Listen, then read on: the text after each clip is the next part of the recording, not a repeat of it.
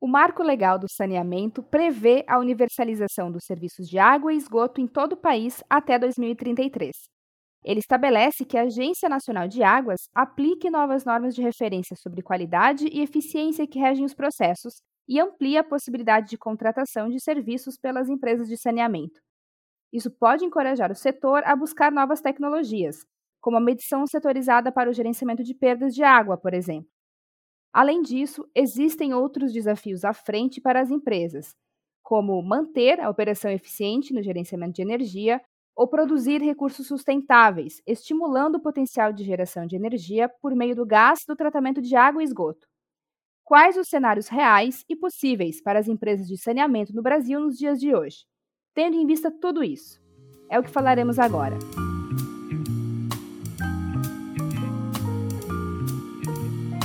Olá, este é o Way2Cast, o nosso podcast de conteúdo para transformar a sua relação com a energia. Eu sou a Vanessa Botega e o episódio de hoje vai falar sobre o cenário das companhias de saneamento básico no Brasil. Lembrando que o Way2Cast está disponível nas principais plataformas de streaming. É só acessar o nosso site e clicar no menu Especiais para encontrar as plataformas e também todos os episódios. Siga-nos também nas redes sociais. Nosso arroba está aqui na descrição do episódio. E quem participa conosco hoje é o Jonathan Santos, aqui da Way2. Peço, Jonathan, para que você se apresente e chame o nosso convidado, que tem muito a falar sobre o tema de hoje. Oi, Vanessa, obrigado pelo convite. Bom, me apresentando, meu nome é Jonathan, eu sou executivo de novos negócios aqui na Way2 Tecnologia e eu tenho o prazer de contar aí hoje com a presença do Marcos, né, aqui juntamente conosco. Marcos, por favor, apresente-se aí para nós. Olá, olá, Jonathan, olá, Vanessa, olá a todos que nos escutam. Eu sou Marcos Vinícius, engenheiro civil, sou diretor-presidente da Companhia de Água e Esgoto da Paraíba e sou também estou como diretor-presidente da Associação Brasileira das Empresas Estaduais de Saneamento, a AESB, que congrega 26 empresas de atuação estadual, públicas e privadas em todo o território nacional. Show de bola, Marcos. Obrigado aí pela presença, obrigado por ter aceitado aí também o convite de participar com a gente. E eu já queria dar início aí à nossa conversa falando um pouquinho sobre a associação, né? A ESB hoje ela é uma entidade sem fins lucrativos, né, que busca representar as companhias estaduais de saneamento básico e ela atua como se fosse uma espécie de zeladora, né, dos interesses das suas associadas. E aí eu queria te perguntar, Marcos, uh, você poderia contar aí um pouquinho para nós sobre a atuação da ESB e citar aí quais são os maiores desafios que vocês identificam nas empresas de saneamento associadas aí à associação? Jonathan, é importante a gente citar que a ESB existe desde a década de 80 é, e é importante que é uma associação que congrega as empresas que é, detêm o conhecimento e atuam em mais de 70% do saneamento do país. É importante citar que a ESB ela tem uma função, além, obviamente, de defender as suas associadas, de representá-las nas diversas esferas, ela também tem um poder de trabalhar o conhecimento sobre saneamento, a divulgação do saneamento, as boas práticas. Nós temos câmaras técnicas que tratam sobre controle operacional de eficiência energética. Nós temos a, a parte da Câmara Técnica Jurídica de regulação, de controle de qualidade, enfim, todas as temáticas que estão afetas diretamente à boa prestação de serviço. Então, um dos papéis fundamentais, além de organizar essas boas práticas, além de discutir inovações, discutir é, todo esse processo que nós é, vivenciamos no dia a dia do saneamento, ela visa uniformizar esse conhecimento, trazer o que de novo está acontecendo no Brasil e no mundo e, obviamente, fazer parte de todo esse processo de construção de saneamento do país. Esse é um dos papéis fundamentais da ESO, além de defender, obviamente, o saneamento universal e um saneamento que possa ser socializável, porque não basta ser universal, ele tem que atingir todas as, as esferas de forma eficiente, com tarifas módicas e que possa efetivamente chegar a todos os rincões deste país. Legal, legal entender aí essa aplicação né, da associação uh, como um todo aí para as empresas de saneamento básico. E o bacana é que você trouxe um pouco na sua fala também uma questão mais de controle e gerenciamento né, das empresas de saneamento e até trouxe também um pouquinho do que rege o novo marco legal de saneamento, né, que foi aprovado aí em 2020 e já vem causando algumas mudanças aí para empresas do setor. Você consegue hoje nos trazer como que as empresas de saneamento estão se adaptando para atender a essa regulamentação? Na realidade, essa regulamentação ela é construída ao longo de vários de várias discussões feitas no Congresso Nacional, feitas em diversas câmaras setoriais, enfim. A nova lei, a 14026, que entrou em vigor no último dia 15 de julho de 2020, ela traz uma série de novos processos. O primeiro, eu diria que mais impactante, inclusive, que recebeu nosso apoio enquanto associação, é a ANA, tratando como é, a grande organizadora das normas de diretrizes nacionais de saneamento, é, que são chamadas normas de referência. Então, essas normas de referências que vão versar sobre os mais variados temas, desde a, o aspecto que envolve a avaliação dos ativos, inclusive a indenização desses ativos quando qualquer empresa, seja ela pública ou privada, deixa um contrato antes do tempo ou quando ainda tem ativos não amortizados, até a questão é, efetiva, por exemplo, das metas que estarão estabelecidas, não as metas de universalização que estão postas em lei, referendadas ou que trouxeram do Plan SAB o ano de 2033 e 2040, mas também aspectos que envolvem desde o controle de qualidade, a questão de perdas. Tivemos um decreto que trata sobre perdas, efetivamente, essa redução de perdas, na, tanto na produção, né, como na distribuição, como também comerciais, enfim.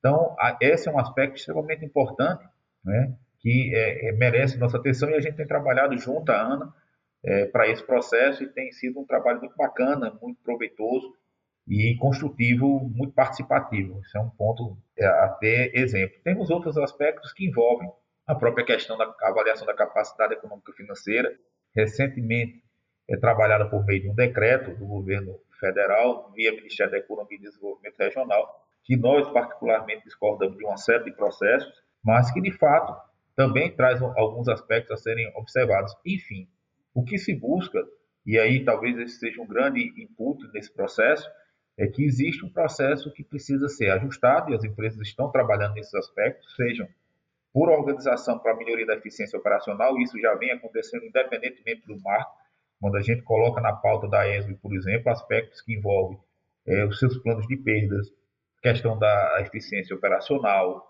quando nós colocamos, por exemplo, aspectos que envolvem um dos pontos principais que tratam desse assunto é, por exemplo, quando você trabalha a gestão de pessoas, trabalha a questão administrativa que envolve custos, a redução do custeio é um dos pontos principais aí, esse tripé de maior custeio, que é pessoas, energia elétrica e produtos químicos, são os três hoje grandes pilares que envolvem o custeio das, das nossas associadas. Então, a gente tem trabalhado como otimizar esses processos, esses recursos, para diminuir esse custeio, que é fundamental não só para atingimento das metas, mas para a própria sustentabilidade. Eu acho que tem um ponto que eu acho interessante, João, que é fundamental. O Marco colocou o saneamento na pauta do país.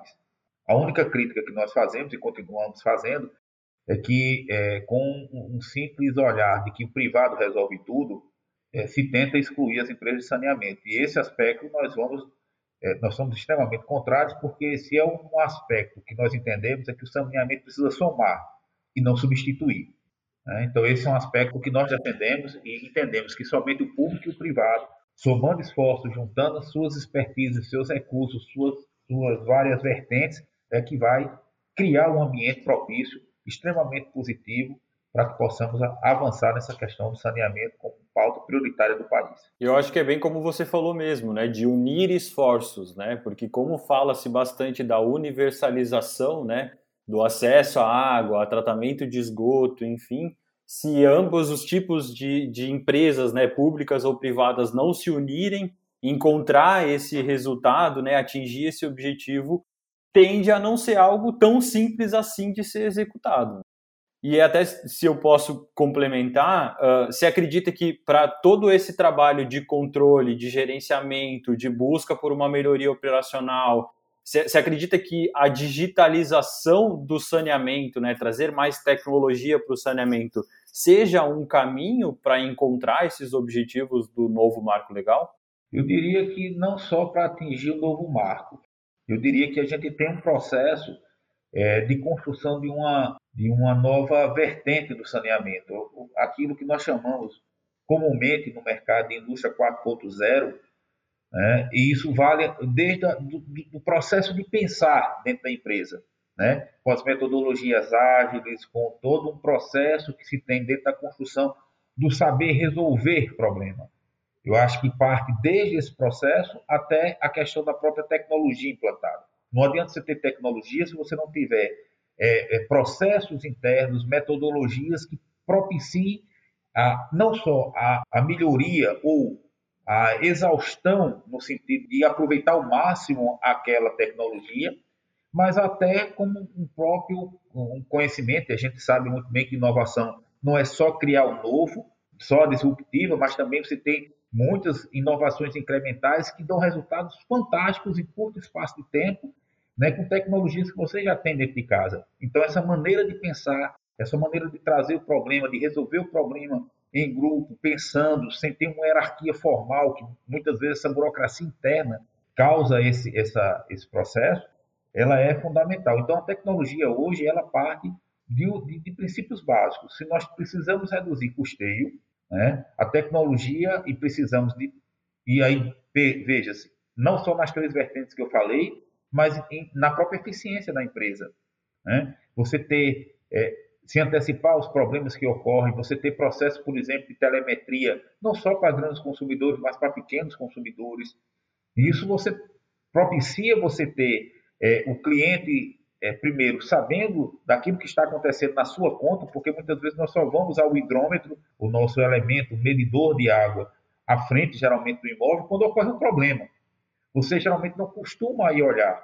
Então, se você tem isso automatizado, estando na palma da mão do cliente, isso a tecnologia a se ter à disposição, você traz o cliente, inclusive, para identificar problemas que estão acontecendo dentro do próprio imóvel dele.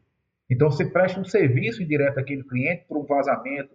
Então, você tem uma série de tecnologias, né? mensuração de processos de rede, é, automações, desde automações simples de sistema, até controles automatizados de grandes centros de controles operacionais, que você detém todo o seu processo não só de controle de, de reservatórios, de, de vazão e de pressão, mas de toda a rede, é, é, propiciando inclusive comandos à distância, como já tem, já é prático em muitos desses processos. Legal, legal. E o mais interessante da sua fala, Marcos, é que você traz bastante a questão do uso da tecnologia, né?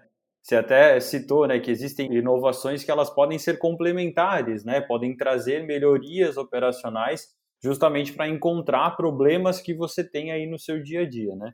E até queria fazer um gancho, até com, a sua fala sobre uso de tecnologia, com um estudo que a gente levantou do lado de cá.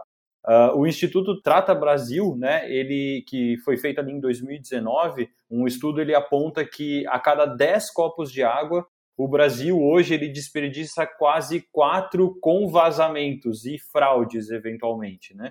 E hoje a perda de água ela é certamente um problema incomum entre todas as companhias de saneamento, né? Como você também citou, que é ali um trabalho diário aí para vocês. Você poderia compartilhar com a gente quais são as principais ações que vocês de fato já estão realizando dentro das companhias para buscar combater a perda, o roubo, a fraude, enfim, uh, ah, para conseguir diagnosticar aonde de fato está esse problema? Bom, é interessante esse processo e, e, é bom que a gente traga alguns, alguns pontos que eu acho extremamente relevantes, né? Primeiro, eu gostaria de colocar que essa visão é, é muitas vezes simples sobre o processo e é interessante que a gente tenha também ela para ter dimensão do problema. É, as perdas da água, não, eu diria que eu, eu gostaria de trazer um olhar mais técnico. Ela não pode ser comparada a 10 copos com 4 copos. Ela tem uma série de vertentes que muitas vezes ocorrem sobre a questão, da, inclusive, dentro do faturamento da empresa. Então, vamos lá. Eu, eu gostaria de trabalhar duas situações para a gente identificar o problema. Você tem as perdas físicas, que são aquelas que a gente vê, extravasamento de reservatórios, perdas na, no, que ocorrem de vazamentos na rua, entre outros aspectos que aqui a gente poderia elencar, mas eu gostaria de ficar nesses dois exemplos. E aquelas perdas comerciais que são as fraudes que nós cometemos, que, que se tem no sistema. Por exemplo, os gatos, por exemplo, que são aquelas, os bypasses que nós chamamos, ou os desvios de água não, não autorizados. Há outras questões, os hidrômetros antigos, um parque de hidrômetro antigo, submedições, erros na parte de leitura ou não leitura de forma adequada. Então, você tem esses aspectos. Então, vamos atacar, tentar listar duas várias tecnologias que nós estamos atacando nesses dois aspectos. Primeiro, o uso da tecnologia por meio. Você pode trabalhar, algumas empresas, a gente vem desenvolvendo isso, Por exemplo, eu posso citar a minha aqui na CAGEP, nós temos um contrato com o Banco Mundial que visa isso na cidade, na grande João Pessoa, que é setorizar, fechar os DMs, os setores, e esses setores, efetivamente, você ter o controle do ar, da água que entra e da efetivamente medida e da água que sai através ou por meio das ligações, onde a gente tem o um controle das perdas e, obviamente, controlando pressões, controlando vazões através né, das válvulas redutoras de pressão, entre outros elementos que porventura possam ser colocados. Essa tecnologia existe, está sendo implantada, citei o exemplo aqui de uma pessoa, e essa metodologia pode ser implantada diretamente por um contrato ou pode ser feita de performance também. Um contrato que vem sendo utilizado por várias empresas, como a Sabesp, a Sanepar, a Copasa, a Compesa, a Ibasa, nós aqui da Cagep também estamos com o nosso primeiro na área comercial. Então, você tem N formatações do qual, por exemplo, o que nós esperamos no contrato de performance é um resultado. Então, esse é um contrato que tem sido muito divulgado e, e, e trabalhado dentro da nossa, da nossa, associação como uma forma de realmente trazer esse processo. Outra são questões de telemetria, principalmente de grandes consumidores, onde você é, acompanha principalmente grandes consumidores, indústrias, grandes condomínios, é, grandes parques comerciais, como shopping e outros, a gente consegue acompanhar essa, essa medição, consegue acompanhar esse processo. O outro são colocações de pequenos sensores de, de rede de impressão, onde a gente consegue detectar, por exemplo, vazamentos antecipados muitas vezes não perceptíveis. Então, também tem se colocado essa, esse processo. Outra tecnologia que nós temos utilizado e, e trabalhado bastante para combater as perdas é a parte do, do, centro de controle operacional, a gente tem toda a visão do processo, com automação dos reservatórios, controle à distância, para que a gente evite coisas, desde coisas mais básicas, como o, o extravasamento, como, por exemplo, a, a efetivação do desligamento de um setor à distância, quando você percebe lá na ponta uma queda de pressão muito grande, identificando, por exemplo, um determinado setor, um vazamento. Então, você tem N tecnologias que você permite, além de busca ativa de vazamentos, onde você tem o georradar, outros equipamentos vinculados a GPS. Você hoje você consegue fazer a leitura das casas nos hidrômetros por telemetria. Você pode cortar a distância, você pode fazer a, a, a sua medição com o equipamento identificando, georreferenciando aquela ligação, aquele hidrômetro. Você vai ter todos os dados desde o número do hidrômetro, quando foi colocado, qual a idade, possibilitando um trabalho proativo e efetivo de planejamento e substituição do hidrômetro, mantendo o parque no ideal, que é abaixo de 5 anos. Então, você tem N situações, eu só citei algumas aqui, a gente poderia conversar sobre perdas, N processo. Agora, todo esse processo, ele parte de uma premissa básica. Perdas não é uma gerência, não é um nome. É um processo que tem que estar incutido na cultura da empresa. Para dar resultado, tem que estar incutido desde o operador que está lá na ponta. Né? Eu me lembro bem do exemplo, e a gente tem casos aqui em várias empresas, que o fechamento de forma abrupta, sem ter um processo contínuo de um registro manual, pode gerar vazamentos e, o golpe e vazamento e rompimento de várias, de várias redes. Né? Nós temos um exemplo que num simples procedimento de correção de procedimento operacional, nós tivemos no mês 15 vazamentos no adutora, depois que corrigimos o procedimento, tivemos 4. Só na correção do procedimento. Então, esse é um processo cultural, tem que estar envolvido todos nesse processo. Então, esse eu acho que é um, é um dos pontos que eu gostaria só de trazer como exemplo na parte de perdas dentro dessa roupagem que a gente começou a tratar e que hoje é pauta, eu diria que em 9 de 10 empresas. E é legal, inclusive, você complementar, né, trazer um pouco dessa sua visão, porque ela também conversa com a sua fala anterior, né? Precisa se unir esforços entre as empresas de saneamento para, de fato, conseguir identificar esses cenários de perda, né? Esses, esses cenários ali, de fato, de não ter controle total e absoluto sobre o que acontece nas unidades consumidoras de vocês, né? E aí eu notei que você trouxe bastante tecnologia, né, aplicada hoje ao gerenciamento de água, né, digamos assim, água e esgoto. E aí eu queria trazer o papo agora um pouquinho para outro insumo que também é muito importante dentro das atividades das empresas de saneamento, né, que é a própria energia elétrica, né? Hoje a gente percebe a energia elétrica e a gente sabe que ela é um dos principais insumos das empresas de saneamento, principalmente devido a um alto consumo de motores, bombas, que são utilizados aí nas estações de tratamento, de água, de esgoto, enfim. E eu acho que aqui é um ponto também que traz bastante conexão com a própria Way2, né, como uma empresa que atua com o gerenciamento de energia elétrica. E aí eu gostaria até de entender um pouquinho de vocês, né? Hoje, como que as empresas associadas, né, olham para o consumo de energia dentro das suas operações? Você percebe que ela é uma pauta que também é discutida tanto quanto uh, o gerenciamento, por exemplo, de perdas? Eu diria que a energia elétrica é de 8 em 10. Por quê? Porque a energia elétrica, a depender da, da variação do ano, eu digo isso porque quando você tem um, um processo, por exemplo, de um grande volume de chuva, geralmente você usa uma quantidade maior de produto químico para poder é, conseguir fazer todo o tratamento adequado daquela água que chega do manancial. Quando chove, você tem um maior índice de turbidez e de outros elementos que precisam de um, de um cuidado maior, vamos dizer assim, no tratamento e um uso maior, muitas vezes, de, de ou até por uma questão de qualidade da própria água do manancial, seja também no período de, de, verão. Aliás, a gente não tem mais período, né? Porque você tem um período de verão, você tem uma escassez, uma diminuição do manancial, com a carga orgânica elevada, você acaba também gerando outros elementos que vão ser removidos da água para que ela seja potável. Mas, enfim, a pauta ela é, é extremamente é, relevante no processo, porque o produto químico ele compete com a energia elétrica, em, é, geralmente para ser o segundo elemento de maior custo dentro das empresas de saneamento hoje, tirando a questão da folha salarial, com os encargos né, e os impostos advindos desse, dessa folha, você tem como segundo insumo é, a questão direta da competição entre a energia e o produto químico.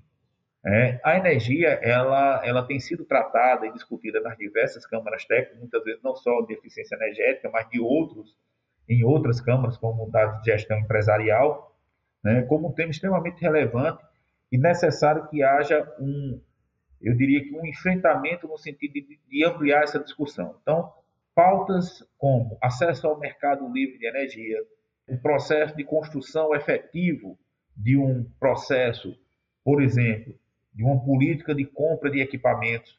Então, por exemplo, você vai comprar né, os quadros de comando, obrigatoriamente para determinado processo, a colocação do inversor de frequência ele é fundamental, principalmente nas estações elevatórias de esgoto, que você tem uma variação durante o dia desse volume produzido e você, além de preservar o equipamento, você diminui o consumo de energia com aquelas partidas abruptas ou entrada e saída de equipamento devido à variação no limite ali do posto de sucção das elevatórias de esgoto, por exemplo. Outro ponto fundamental é a própria compra dos equipamentos com conceito de eficiência energética, né? nível A e etc. Também é outro processo dentro dessa linha. A própria concepção do processo. Por exemplo, um reservatório apoiado, um reservatório semi-enterrado, a forma de, daquela bomba estar colocada ali, você tem uma bomba que vai, vai ser colocada com maior rendimento, com menor rendimento, então isso tudo também influencia no consumo de energia. Então você tem ali uma série de elementos que ao longo do processo não eram muitas vezes vistos, mas que hoje passam a ser elementos fundamentais. Por exemplo, aqui na companhia a gente não faz nenhuma estação elevatória nova, seja ela de água, de esgoto, sem ter os motores com padrão de eficiência que a gente exige e também a colocação de inversores de frequência. A própria revisão dos contratos de demanda junto às concessionárias é outro ponto fundamental. Você tem uma variação ao ano que você é, é, a gente tem uma política em várias empresas, inclusive dentro da nossa também, que a gente revisa todo ano todos os contratos da empresa, observando o consumo histórico, observando, porque muitas vezes você implantou um equipamento novo que reduziu drasticamente aquele consumo. Então você tem que reorganizar e recontratar, repactuar essa demanda com a concessionária de energia. A questão dos reativos é outro elemento também que a gente tem trabalhado e discutido. Enfim, a gente poderia aqui discutir. Eu não sou especialista na área de saneamento, é, na parte de energia, mas na, a, a, eu diria que a pauta é tão robusta dentro das nossas reuniões, não só de diretoria, mas quanto da ESB, que nós discutimos. Essas são temáticas, é, obviamente, que são aprofundadas pelos especialistas que fazem parte das nossas equipes, que é, trabalham dentro desse processo e que têm reduzido, mesmo com aumento gradual, mesmo com a, a eventual é, aumento das bandeiras de energia elétrica, a gente tem conseguido manter uma estabilidade do consumo dentro dos padrões razoáveis e que a gente entende que pode, inclusive, avançar bastante ainda dentro desse processo. E eu acho que toda essa análise, né, a questão de revisão contratual e tudo mais, ela também tem bastante a ver com a questão de vocês conseguirem estar identificando também o perfil de consumo de cada uma das unidades consumidoras de vocês, né?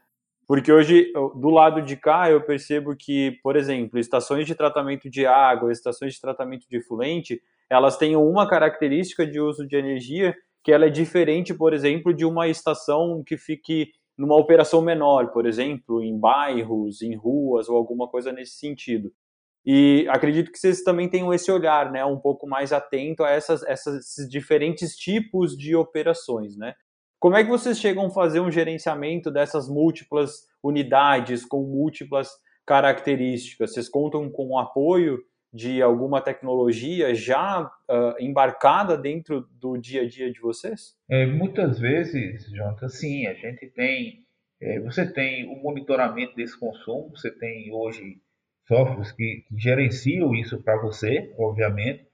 É, nós temos também é, o próprio, às vezes, sistemas de controles internos aí, cada empresa tem a sua forma de gerenciar o seu parque de consumo de energia. Né? Então, a gente tem situações, né, a depender do que você, você tenha, obviamente, você tem situações, eu, por exemplo, e eu acho que boa parte das empresas do Nordeste, nós temos grandes adutoras, então você tem grandes elevatórios, grandes sistemas elevatórios, né? Então isso tudo permite que você tenha, um, às vezes, um, eu tenho aqui, eu acho que quase 300 unidades grandes consumidoras, mas 30 é, representam um grande acho que 60% do meu consumo na produção, não estou falando das unidades administrativas.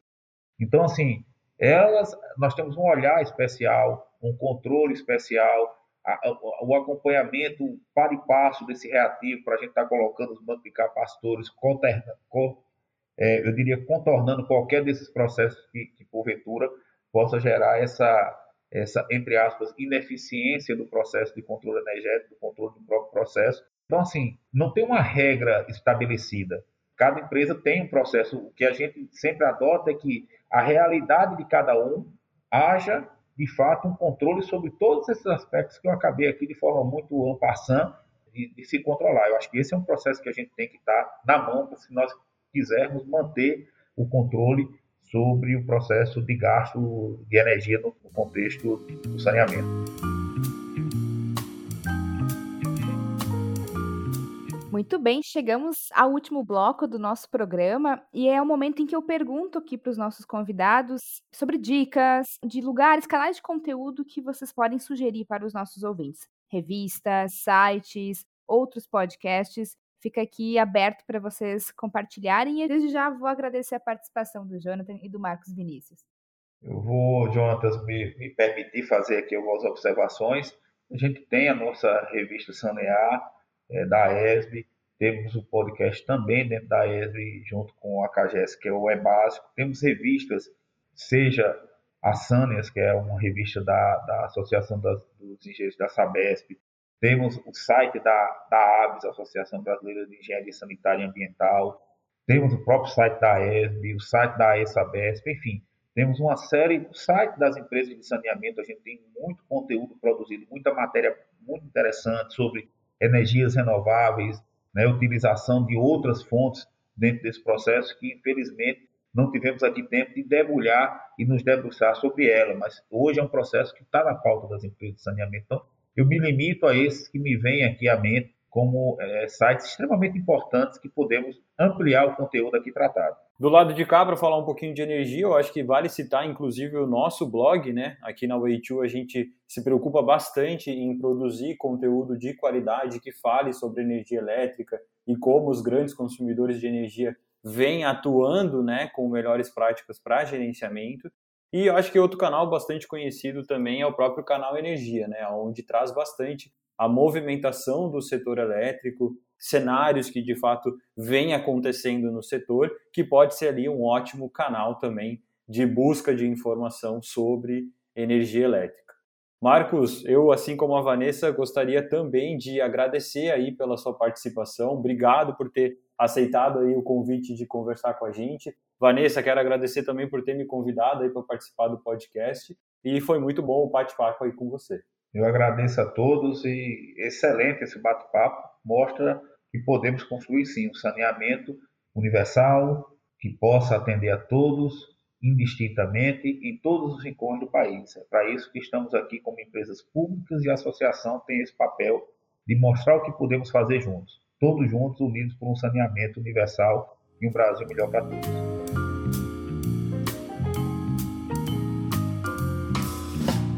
Esse foi mais um episódio do Way2Cast, uma iniciativa da Way2 Tecnologia com a produção e edição de Vanessa Botega, Lana Dandara, Helena Liberato e Danilo Barbosa. Nós esperamos você lá nas nossas redes sociais, é só buscar por Way2Technology em inglês, que vamos estar lá. E se você quiser deixar a sua pergunta ou sugestão de tema, é só mandar um e-mail para marketing@way2.com.br. Os links estão na descrição do episódio. Até mais!